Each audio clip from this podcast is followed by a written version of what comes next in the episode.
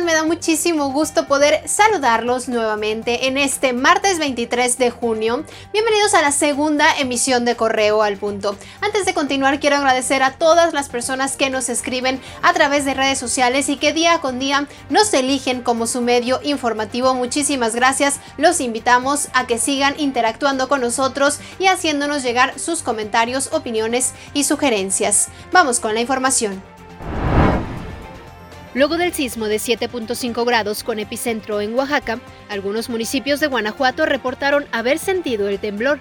En Irapuato, el temblor se sintió sobre todo en los edificios más altos y fueron evacuadas varias dependencias. En Salamanca no se han reportado daños, sin embargo, Protección Civil activó protocolos para descartar cualquier afectación.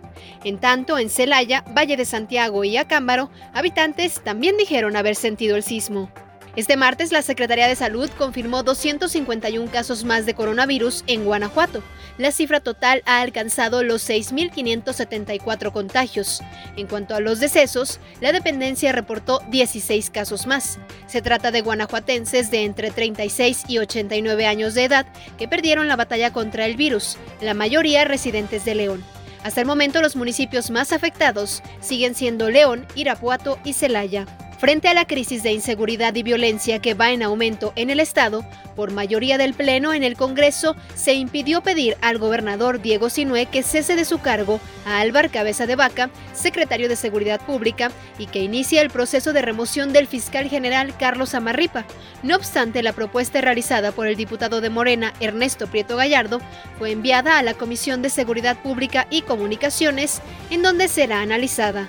Las poco más de 518 hectáreas que ocupa la refinería Ingeniero Antonio M. Amor de Pemex en Salamanca siguen resguardadas por el ejército mexicano, al igual que los poco más de 12 ductos. El personal federal se desplazó a los costados de las bardas que separan la refinería de las zonas habitadas. Incluso cerraron con hierbas, llantas y piedras algunos caminos aledaños. Aunado a esto, los vehículos son revisados de manera aleatoria de acuerdo al personal militar en busca de explosivos o armas de fuego.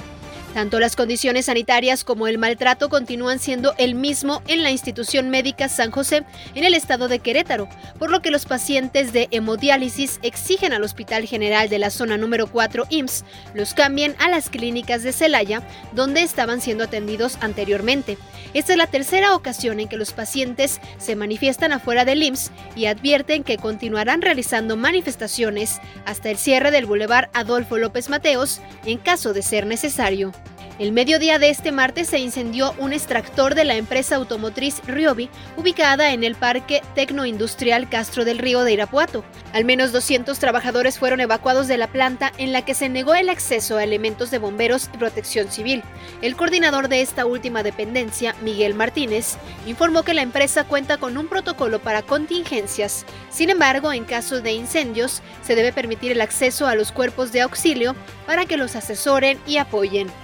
Lo invito a que se mantenga conectado e informado con nosotros por medio de redes sociales. Estamos en todas, Facebook, Twitter, Instagram, YouTube y nos encuentra como Periódico Correo. Nuestra página web, periódicocorreo.com.mx y también lo invito a escuchar nuestro podcast de Al Punto disponible por medio de plataformas digitales. En unas horas más, mi compañero Roberto Itzama estará llevándole toda la información hasta sus hogares porque ya lo sabe, queremos que usted se quede en casa y de llevarle la información de eso nos encargamos nosotros. Cuídese mucho, que tenga una excelente tarde. Mañana tenemos una cita.